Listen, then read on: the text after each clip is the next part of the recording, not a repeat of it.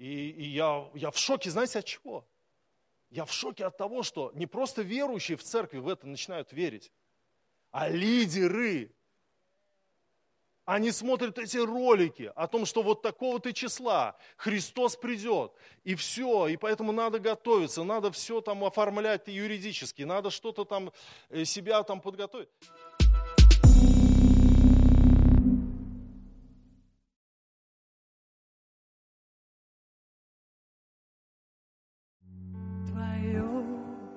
Есть царство Твоя, есть сила Твоя, есть слава во веки. Аминь. Твое есть царство Твоя, есть сила Твоя, есть слава во веки. Аминь.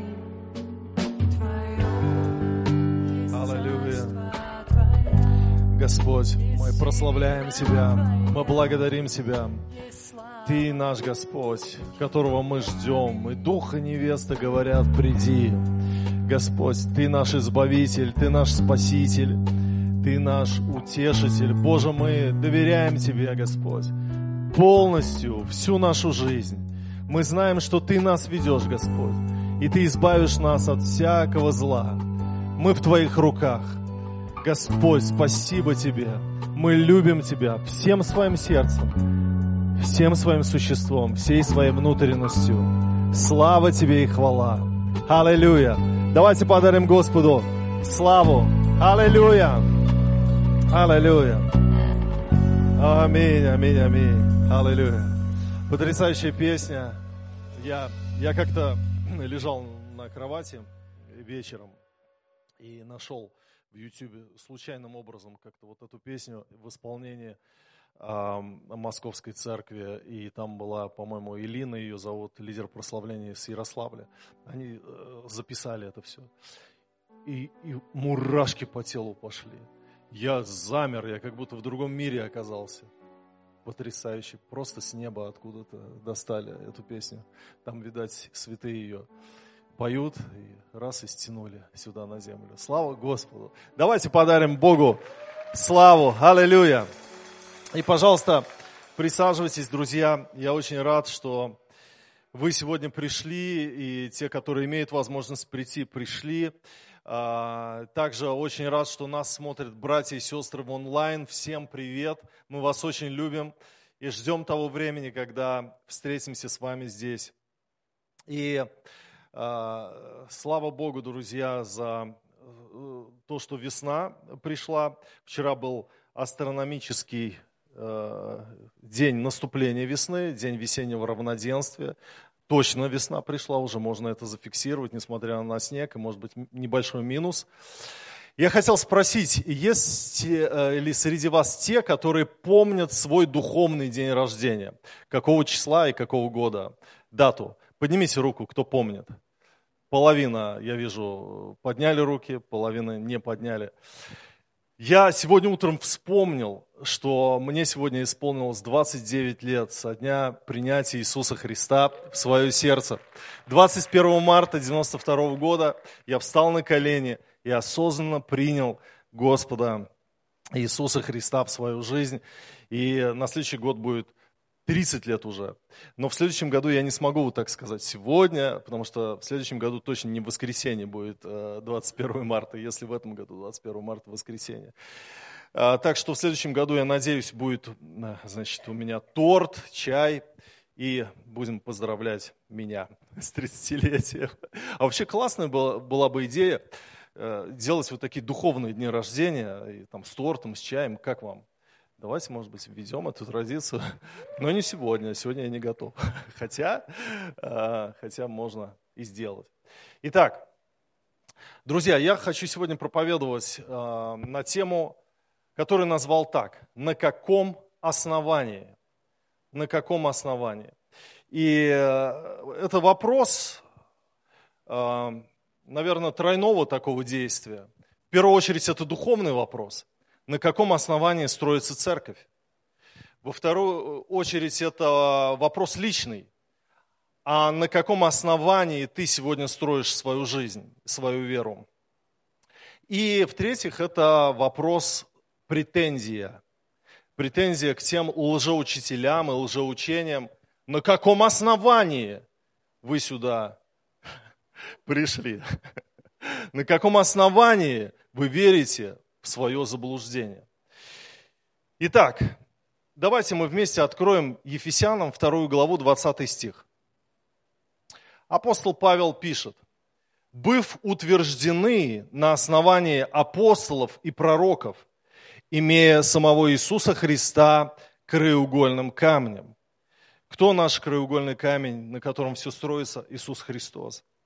И то откровение, которое получил однажды Петр, мы им спасаемся. Ты Христос, Сын Бога Живого. Иисус сказал, не плоть и кровь открыли тебе это, но Отец мой Небесный. И на этом откровении строится церковь, строится здание духовное, да? Но не только на откровении об Иисусе Христе. Он краеугольный камень, он самый главный. Это самое главное, что есть в церкви. Но быв утверждены на основании апостолов и пророков.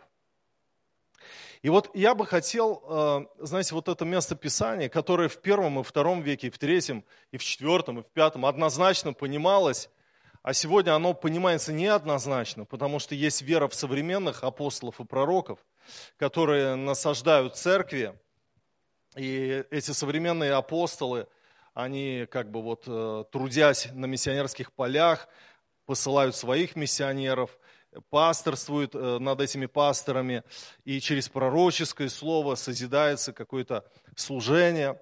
И, и таким образом они берут это место Писания и делают постером своих конференций и говорят о том, что приходите на нашу пророческую конференцию, и, потому что и, и вот это место Писания, Ефесянам 2 глава 20 стиха, на основании апостолов, пророков, это самые главные дары, и вот на этом основании церковь строится, и нам нужно послушать этих современных апостолов и пророков.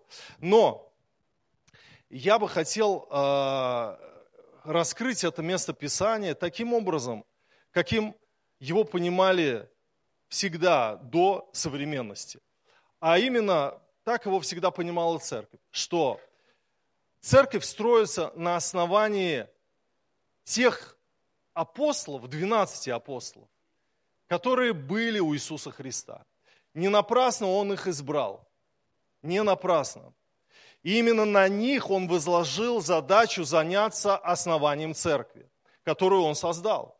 Им передал Он, а, значит, э, эту эстафетную палочку пророки, о которых говорит апостол Павел, которые тоже находятся в основании церкви, это пророки Ветхого Завета, которые предсказывали пришествие Иисуса Христа, и а, пророки Нового Завета, которые тоже были, и их слова Господь взял и опубликовал в текст Священного Писания. И э, вот, например, апостол Павел Фессалоникийцам пишет, «Посему и мы непрестанно благодарим Бога, что, приняв от нас слышанное Слово Божье, вы приняли не как Слово человеческое, но как Слово Божье, каково оно и есть поистине, которое действует в вас, верующих». Аудиозаписей проповеди апостола Павла не сохранилось, их и не было, не было тогда ни видео, ни аудио, но тексты его проповедей э, сохранились, и это есть Слово Божье.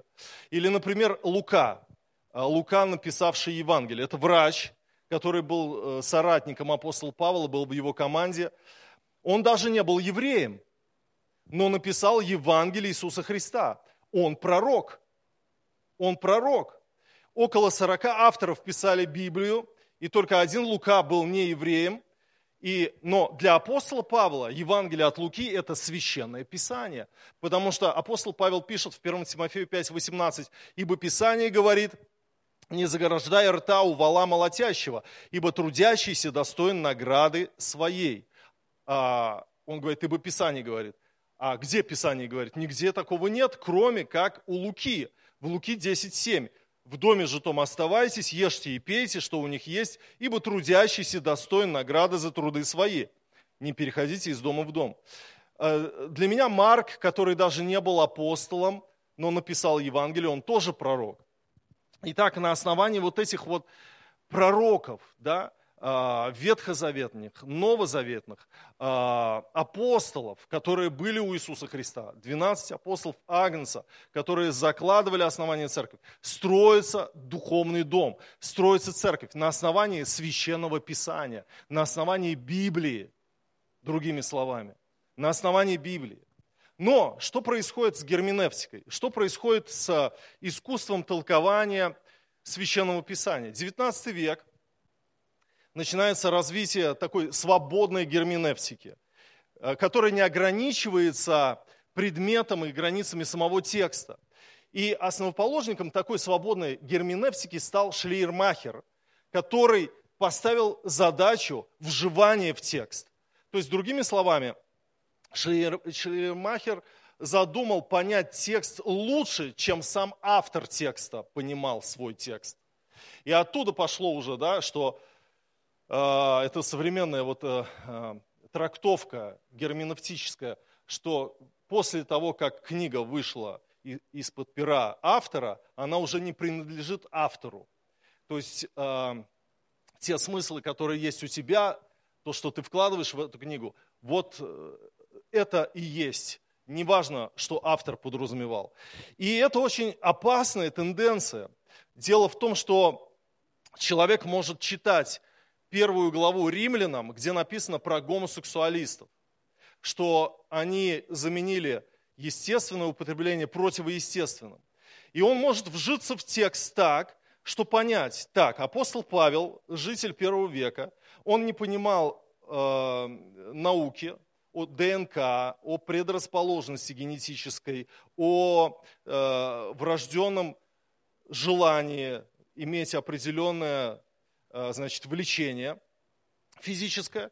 Поэтому мы делаем скидку на то, что он не понимал, но нам надо разобрать, что же он говорил о замене естественного противоестественным. Так, что противоестественно для человека? Насилие. Я могу это место понимать так, что здесь речь идет против насилия, против того, что человек не хочет. И взять этот смысл и просто быть с этим смыслом. Представляете себе? Дальше. А, Вильгельм Дельтей, он, а, значит, э, написал труд по герменевтике как о науке духа. Появился такой термин, как философская герменевтика. Только то, что сотворено духом, дух в состоянии понять такая понимающая психология у него была, вторичное конструирование того духовного мира, в котором жил автор. Потом Гадамар написал труд «Истина и метод», основу философской герменевтики. Он то, тоже э, ту же самую мысль обозначил. Потом э, феноменология Гуссерля возникла, рефлексии, феномена Пахе. Э, вот такие понятия, когда эпохе – это наложение запрета на объективную позицию, исключение объективного мира, который просто здесь есть. А, то есть э, мир существует только в сознании того человека, который вот, вот в данный момент рассматривается. Э, нет объективации некой. Потом Рудольф Бультман, прошлый век, демофилогизация Нового Завета. То есть, коротко говоря, Бультман говорит, нам не надо верить все так, как написано в Библии, ведь это мифы, Новый Завет имеет мифологическую форму. И люди там выражали просто э, те слова и понятия э, в, в той культуре и в той мифологии, в которой они находились. Поэтому не надо, никакой здравый разум не позволит нам верить в то, что Иисус там родился от девственницы, например, да? или что Он вознесся на небо, или будто болезни вызываются вселяющимися бесами в человека. Помните, там Христос сказал, там, дух немой и глухой, выйди, и человек исцелился.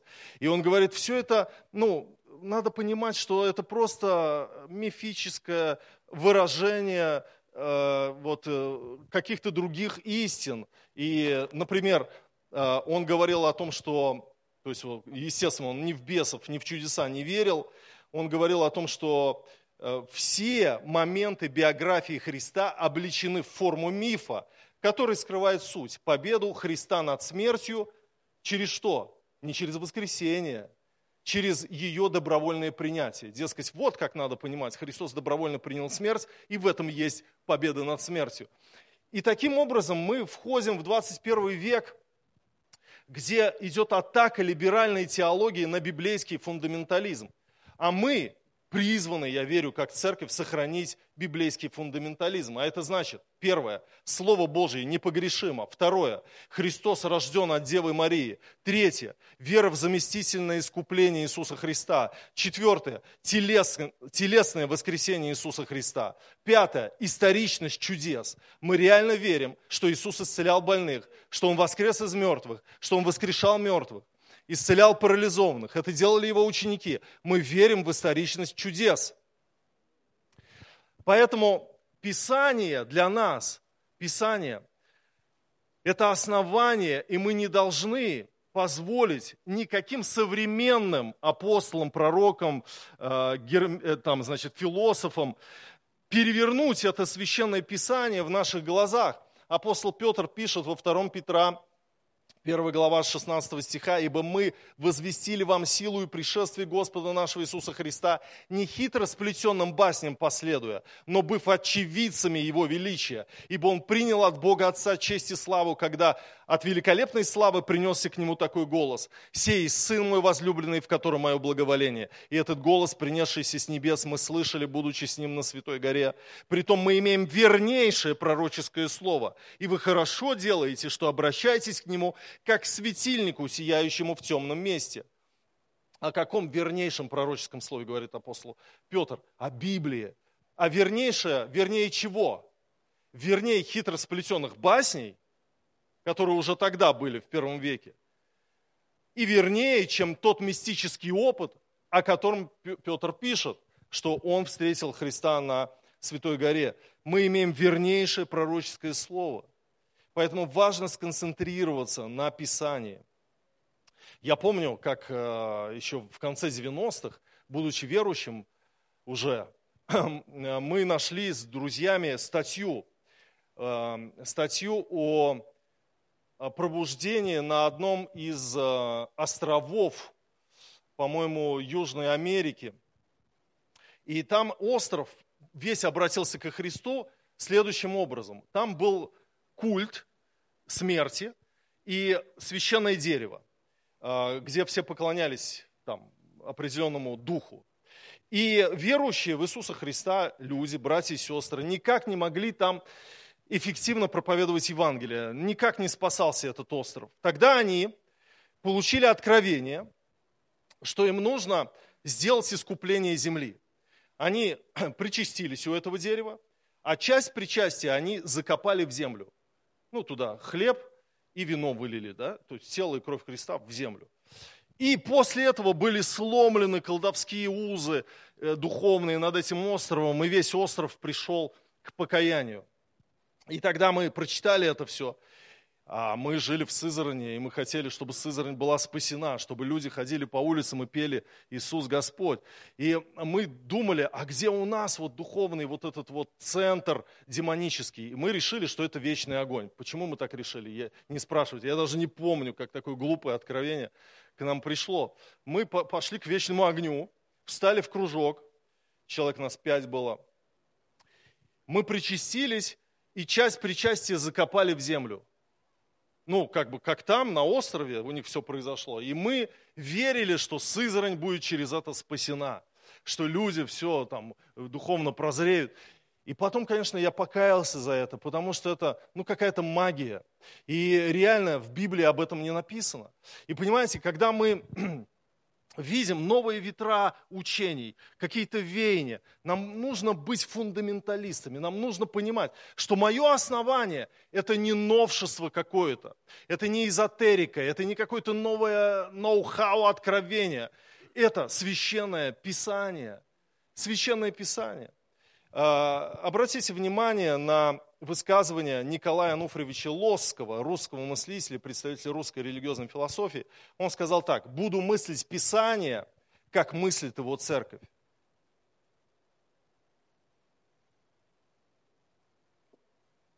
Буду мыслить Писание, не как мне дух откроет, не как дух меня поведет. Мы стихоманией занимались, когда наугад открывали Библию, первый попавшийся стих, это типа Бог мне сказал. Я помню тогда, это были страшные вещи. Я открываю в пророках там, и ты блудница, и я там тебя накажу. Я думаю, Господи, нет, это, это Ветхий Завет, надо в Новом Завете что-то открыть. Новый Завет открываю, на Откровении неудач, неудачно открыл, там тоже такие жесткие высказывания, и там тоже что-то такое, а, и, и, и ты Вавилон, э, та, э, там блудница, и я думаю, Господи, сохрани меня. Третий раз от Бога будет, и третий раз открыл, и тоже что-то не туда попал. И, в общем, э, нельзя так относиться к Библии. Нельзя. Это не карты Тара, это не гадательная какая-то книга. Это священное писание, которое нужно изучать. И мыслить так, как мыслила его церковь, понимать так, как понимала церковь. 2 Петра, 2 глава, с 1 по 2 стихи. «Были и лжепророки в народе, говорит апостол Петр, как и у вас будут лжеучители, которые введут пагубные ереси и, отвергаясь искупившего их Господа, навлекут сами на себя скорую погибель. И многие последуют их разврату, и через них путь истины будет в поношении. Апостол Петр говорит о неком лжеучении, которое уже тогда было. И он говорит о том, что это развратные лжеучителя, которые будут вести церковь к разврату. И когда ты читаешь Новый Завет, ты очень много видишь о лжеучителях. Я раньше как будто этого не замечал, но когда стал больше изучать Священное Писание, я вдруг увидел, что в Новом Завете так много о лжеучителях, о лжеучениях. А в современной церкви об этом вообще не проповедуется. Потому что самое главное, как бы считается, что главное это крутое там здание, крутое прославление, спич оратора, там, спикера, чтобы все было атмосферно, чтобы все было заряжено. Вот, вот, вот самое главное. А что ты там вот слышишь конкретно по учению? Э, у, у каждого свое откровение, главное там другое. А, а в Новом Завете лжеучителя. Читаешь к Тимофею лжеучителя, к Титу лжеучителя. Апостол Иуда вообще все свое послание, которое в одну главу поместил, о лжеучителях. И, и знаете, что я увидел? Я увидел несколько лжеучений современных, которые касаются нас как церкви. И я хочу сегодня о них говорить. Да, в Новом Завете о многих лжеучениях написано, но некоторые из них, они не так актуальны сегодня. Поэтому я выбрал сегодня говорить о трех из них, которые касаются нас. И вы знаете, Одно из них, вот как раз у Петра написано, это лжеучителя, которые будут потворствовать разврату или говорить о том, что в принципе ты можешь жить в грехе, а Господь тебя все равно любит. И вы знаете, я что увидел, что это лжеучение, оно актуально в нынешние дни. Учение о дешевой благодати. Учение о том, что папочка все простит, ты все равно, он тебя такого, какой ты есть, принимает абсолютно. Поэтому в принципе, даже можешь не каяться за грехи, потому что тебе прощены грехи прошлые, настоящие и будущие. И люди в это верят и живут вот с этой благодатью Божьей, такие счастливые, что им все прощено, что бы они ни делали. И вы знаете, было такое учение уже э, в Новом Завете, о нем говорится, Николаиты. Николаиты это именно, ну, то есть а, некоторые считают, есть две точки зрения, что от имени Николая, одного из семи диаконов, которого в шестой главе Деяния апостолов они избрали диаконов, которые бы пеклись о столах. Помните, да? А, и вот Николай был одних, одним из них. И он как бы ввел это заблуждение. Некоторые говорят, не он ввел, а его слова неправильно восприняли, когда он говорил о победе над ну, над плотью, а, и, и сочли его слова, что надо вот э, растлением, в общем, плоть побеждать. И таким образом а, вот возникло такое учение, да, что чем больше ты в грехе, тем больше благодати. Тем больше благодати высвобождается, Господь посещает тебя. И вы знаете, одна из характерных, одно из характерных явлений, которое у Николаитов было, у них были чудеса. И они говорили, смотрите, у нас есть чудеса. Мы исцеляем больных. Мы творим чудеса именем Иисуса Христа. Поэтому наше учение, оно нормальное. Николаиты учили, что благодать от Бога может получить только согрешающий. Поэтому, чтобы получить большую благодать, следует больше грешить. И Николаиты поощряли христиан идти на компромисс с миром. Второе значение Николаитов – это то, что Николай, э, Николаиты, Ника – победа с греческого, ла, лаос – народ, то есть победа над народом, и Валаам, учение Валаама, который ввел в грех, да, тоже, значит, победа над народом. Но суть не в этом, суть в том, что такое учение уже было. И сегодня я хочу высветить первую ересь, которая сегодня заявляется в христианских кругах о так называемой дешевой благодати. И эту ересь можно охарактеризовать таким образом. С грехом не нужно бороться. С грехом не нужно бороться. Господь победил грех, тебе не нужно бороться. В общем, а, ты, ты освобожден Божьей благодатью. И вы знаете, об этом уже писал Банхёфер. Он писал, что вот в этой такой церкви мир находит даровое покрытие своим грехам. Он говорит, есть драгоценная благодать, а есть даровая благодать. И это зависит от отношения к благодати. И он говорит, при таком подходе, при даровой благодати, благодать становится формальным предлогом для продолжения греховного образа жизни. Человек продолжает оставаться добросовестным чадом мира сего, продолжает любить грех всем своим сердцем, всей душой, всем разумением своим. Однако при этом утверждает, что его грехи прощены. Но прощены ли если человек не печалится о своих грехах и не хочет от них освободиться, то он не покаялся по-настоящему. А если он не покаялся, то он не может быть прощен и спасен. Даровая благодать представляет собой желание освободиться от наказания за грех без избавления от самого греха. Это подобно мечтам преступника, который хотел бы продолжить грабить и воровать, но чтобы вдобавок ко всему ему за это еще и ничего не было. Даровая благодать есть проповедь прощения без покаяния, крещение без послушания, причастие без раскаяния в грехах, прощение грехов без личной исповеди. Даровая благодать есть благодать без следования, благодать без креста, благодать без живого, вочеловечившегося Иисуса Христа.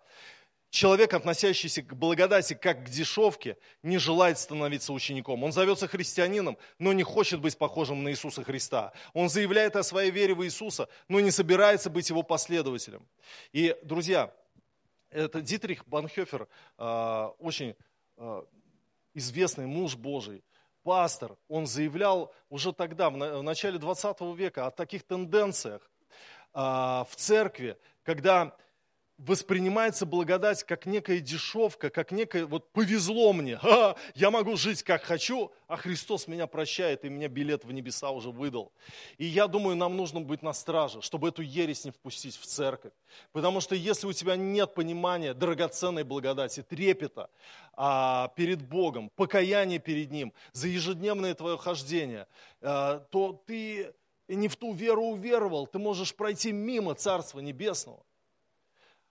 Вторая, следующая мысль а, и следующая ересь, которую я увидел, была уже тогда, и о которой говорили апостолы, и сегодня она есть. Галатам 2.16. Апостол Павел пишет, Однако же, узнавши, что человек оправдывается не делами закона, а только верою в Иисуса Христа, и мы уверовали во Христа Иисуса, чтобы оправдаться верою во Христа, а не делами закона. Ибо делами закона не оправдается никакая плоть. Апостол Павел насадил церковь в Галатии, и вдруг он услышал, что пришли какие-то лжеапостолы, современные апостолы в его век, да, и они стали говорить, вам нужно обрезываться, вам нужно соблюдать субботу, вам нужно чистую кошерную пищу есть, вам нужно соблюдать закон Моисея, тогда вы будете спасены. И когда он это услышал, он начинает свое послание с анафематства. Он очень строг в своем послании. С первой главы. Он, э, э, это не характерно для апостола Павла. Вообще, когда читаете Новый Завет, в первой главе он восхваляет этих людей, он там, э, значит, говорит, что он молится за них. А здесь строгий тон с первой главы. Он начинает без всякого восхваления, без благодарности. Для него это необычно. Он нет, не просит о, о молитве в этом послании.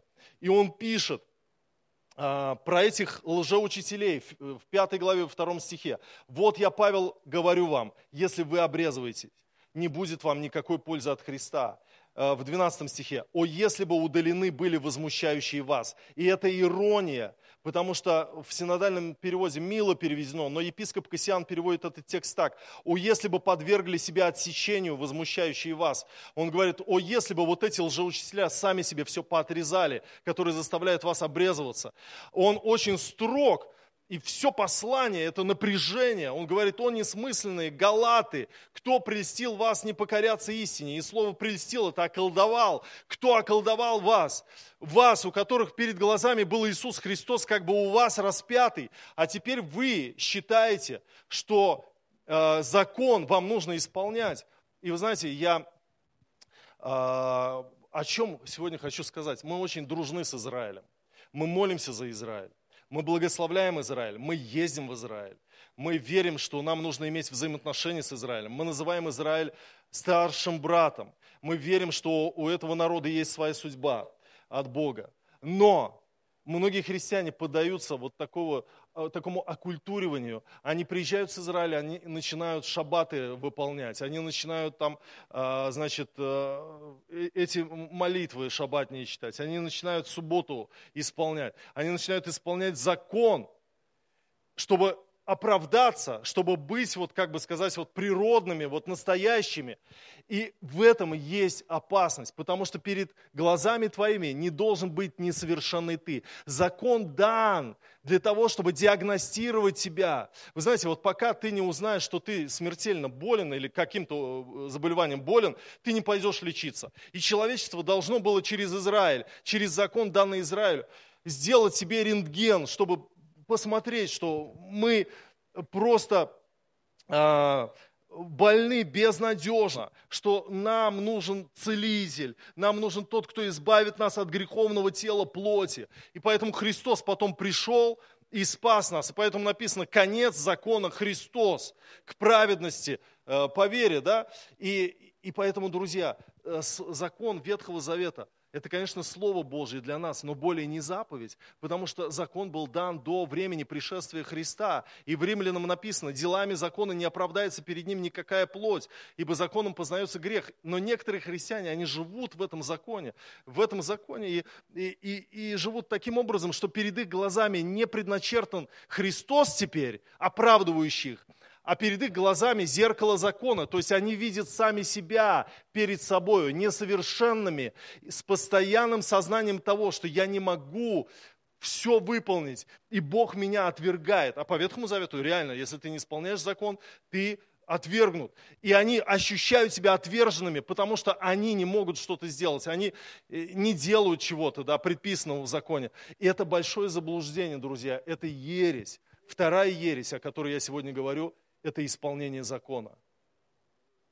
И я знаю, что у нас в церкви была семья лидеров. И после поездки в Израиль они ушли в иудаизм. Они ходят в синагогу. Это очень опасно. Это коснулось нашей церкви. Это может коснуться тебя. Храни себя от этого. Павел ругался, буквально все послание Галатам он ругается, он э, обличает церковь, он говорит, вы прельщены, вас кто околдовал? Вы, вы что, через дела закона Духа получили? Или через наставление в вере. Апостол Павел, я нигде больше не вижу его таким, как в Галатах.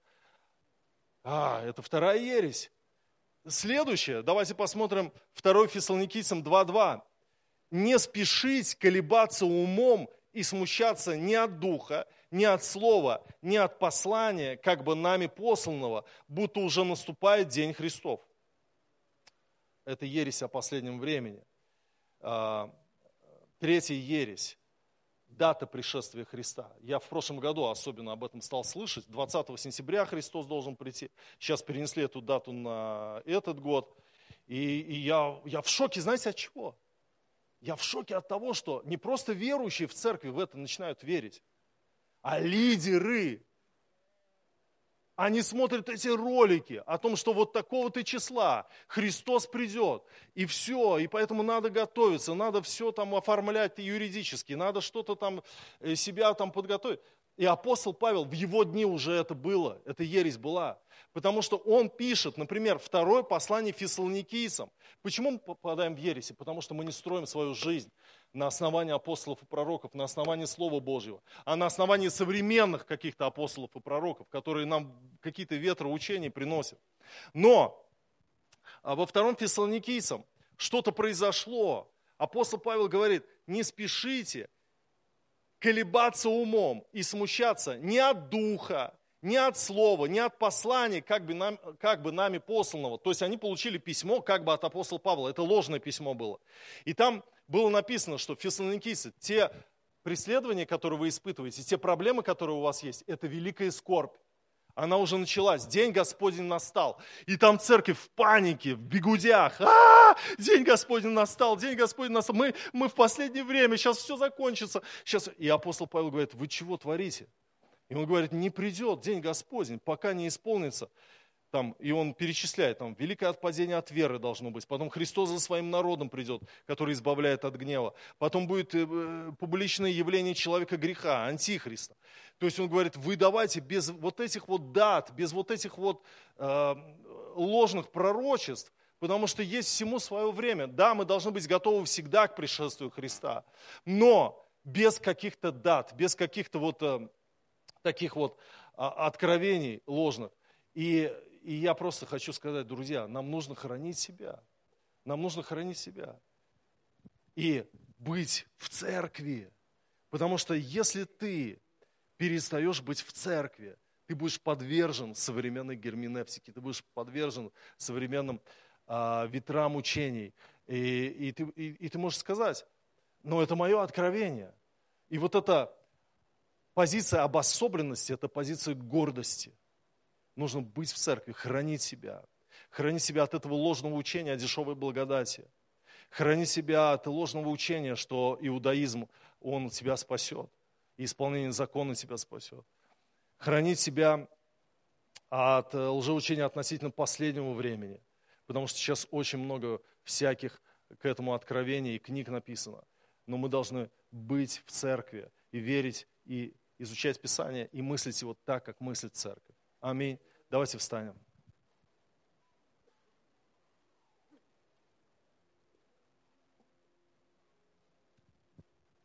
Аллилуйя. Господь, мы приходим к Тебе сегодня, и мы хотим признать, Боже, что для нас главным является Твое непогрешимое Слово Божье, Твои библейские ценности и взгляды, которые несли пророки апостолы. И мы сегодня хотим встать на это Слово – мы хотим строить свою жизнь на основании Твоего Слова. Господь, помоги нам, сохрани нас от опасных тенденций, от лжеучений. Дай нам стоять в вере и хранить веру во имя Иисуса. Боже, благослови, чтобы у нас было послушание наставникам нашим, пасторам нашим, чтобы у нас было смирение, Господь, чтобы мы были в церкви, чтобы мы не выходили из-за а, вот этой атмосферы, вот этого места, где проповедуется Твое Слово. Мы молимся во имя Иисуса. Пусть наше сердце не будет непокорным. Храни нас от волков, не щадящих стада. Во имя Иисуса Христа. Мы благодарим Тебя, мы поклоняемся Тебе. Мы молимся, чтобы нам созидать свою жизнь на основании Твоего Слова, чтобы нам любить Библию, чтобы нам изучать Библию во имя Иисуса Христа. Благодарим Тебя. Мы славим Тебя, наш вечный Бог, Отец, Сын и Дух Святой. Аминь. Аминь. Слава Иисусу Христу. Аллилуйя.